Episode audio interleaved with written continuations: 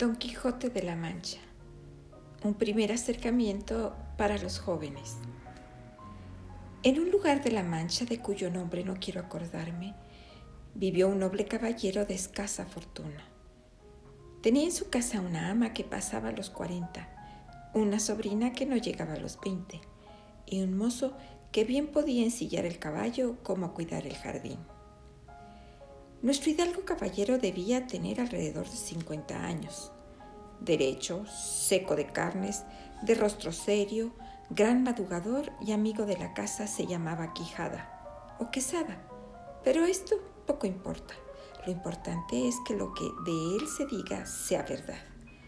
Importa saber que este caballero pasaba sus ratos de ocio leyendo libros de caballería y tanto le gustaba esta lectura que llevó a su casa todos los libros que encontró sobre este tema, fascinándose de tal modo que olvidó su hacienda, dejó la casa, vendió sus tierras y se dedicó por entero a leer. Y cuando leía, los altos cielos que de vuestra divinidad divinamente con las estrellas os fortifican y os hace, merecedora del merecimiento que merece vuestra grandeza, y otras expresiones como esa, perdí el juicio y se desvelaba por entenderlas y desentrañar su sentido. Así pasaban las noches y los días, y de tanto leer y de poco dormir se le secó el cerebro y perdió el buen juicio. Se le llenó la cabeza con historias de encantamientos y dependencias, de batallas y desafíos, amores y disparates imposibles, y a tal punto creyó verdad lo que leía que para él no había otros hechos más reales en el mundo. Decía que el Cid había sido un buen caballero, pero que no podía comparársele con el caballero de la ardiente espada, que de un solo revés había partido a dos enormes gigantes.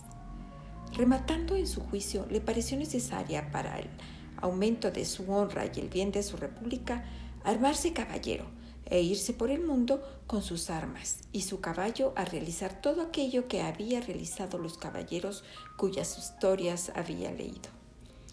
Para ello, limpió las armas que habían sido de sus bisabuelos y les hizo los arreglos que creyó necesarios para adecuarlas al nuevo fin. Fue luego a ver a su caballo, y aunque estaba flaco y viejo, le pareció que ni la babieca del Cid se le igualaba Pasó cuatro días pensando el nombre que le pondría. Por fin se decidió a ponerle Rocinante, nombre sonoro y significativo de lo que había sido cuando fue Rocín, antes de lo que era ahora, y sería el más importante de los Rocines del mundo. Después quiso elegirse un nombre para sí mismo. En esto demoró otros ocho días, y al cabo se nombró Don Quijote, pero como había leído que los caballeros agregaban a su nombre el de la región de la que provenían, completó su nombre como Don Quijote de la Mancha. Limpia sus armas. Puesto el nombre a su rocín y a él mismo, notó que solo le faltaba el nombre de una amada a quien ofrecer sus triunfos y su gloria. Recordó entonces a una joven labradora que vivía cerca de su casa, de quien sabía que había nacido en Toboso, y aunque apenas si la conocía, tomó el nombre de su ciudad de origen para llamar a su amada Dulcinea de Toboso. La primera salida que hace Don Quijote. Cumplidos los primeros requisitos propios de los caballeros andantes, Don Quijote no quiso esperar más tiempo para salir por el mundo a deshacer entuertos y agravios. Así, una mañana calurosa, tomó sus armas y montado en su rocinante salió al campo lleno de alegría y sin que nadie lo viera. Pero apenas hubo salido recordó que nadie le había armado caballero, requisito que todo caballero andante que recordaba había cumplido. Esto lo hizo titubear, pero se acordó que había leído historias donde algunos caballeros se habían hecho armar por cualquiera que encontraban, de modo que partió decidido a hacer lo mismo. Y mientras atravesaba los campos montados en su pobre Rocinante, iba recitando trozos de historias que recordaba o inventando otras como Princesa Dulcinea, señora de este cautivo corazón. Mucho agravio me habéis hecho al mandarme no parecer ante vuestra hermosura. Plegaos, señora, de membraros de este vuestro sujeto corazón, que tantas cuitas por vuestro amor padece. Y esto y otros disparetas, tratando de imitar en todo lo posible el lenguaje de los libros de caballería. Todo el día anduvo sin encontrar ninguna aventura, pero casi al caer la noche pasó cerca de una posada donde dos mujeres jóvenes conversaban a la entrada. Don Quijote, en su locura, creyó ver un castillo y dos doncellas, y hacia ahí se dirigió. Las dos mujeres, al ver tan extraño personaje, corrieron asustadas, pero éste les habló. No huyan vuestras mercedes, ni teman desaguisado alguno, que ningún daño haré a tan bellas doncellas como vuestras presencias demuestran. Al oír estas palabras las jóvenes se pusieron a reír, pero nuestro caballero continuó hablándoles en el mismo tono.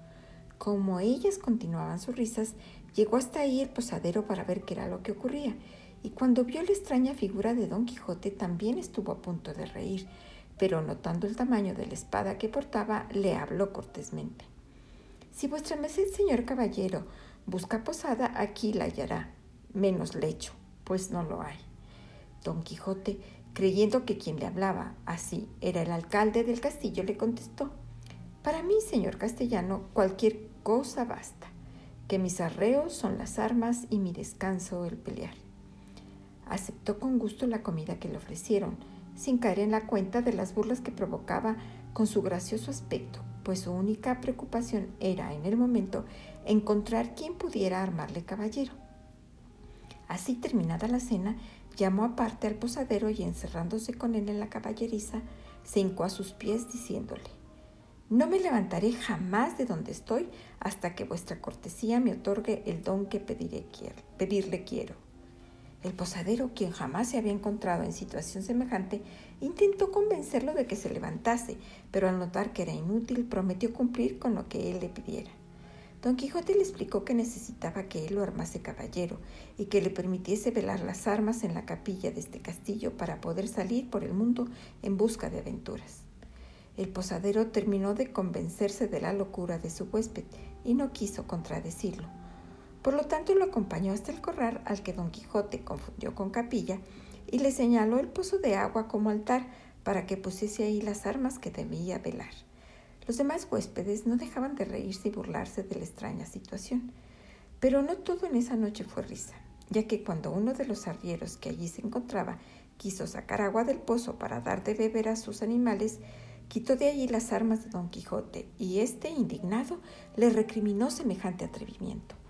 El arriero siguió en su tarea sin prestar atención a lo que le decían, lo cual enojó más aún a don Quijote, quien acompañando sus airadas expresiones con un fuerte golpe de espada, derribó al arriero y estuvo a punto de seguir su ataque si no fuera por la oportuna intervención de los demás huéspedes. Esta cresca alarmó al posadero, quien decidió terminar con todo este asunto de armar caballero a don Quijote para evitar nuevos problemas. Fue a hablar con él y lo convenció de que finalizara con la vela de las armas, ya que había llegado la hora esperada. Y con un gran libro en la mano, las dos doncellas con sendas velas fingieron la solemne ceremonia. Al finalizar este acto tan fingido como apresurado, el posadero despidió a don Quijote con algunos consejos que fueron muy bien aceptados y agradecidos por el flamante caballero, quien no cabía dentro de sí del gozo que sentía.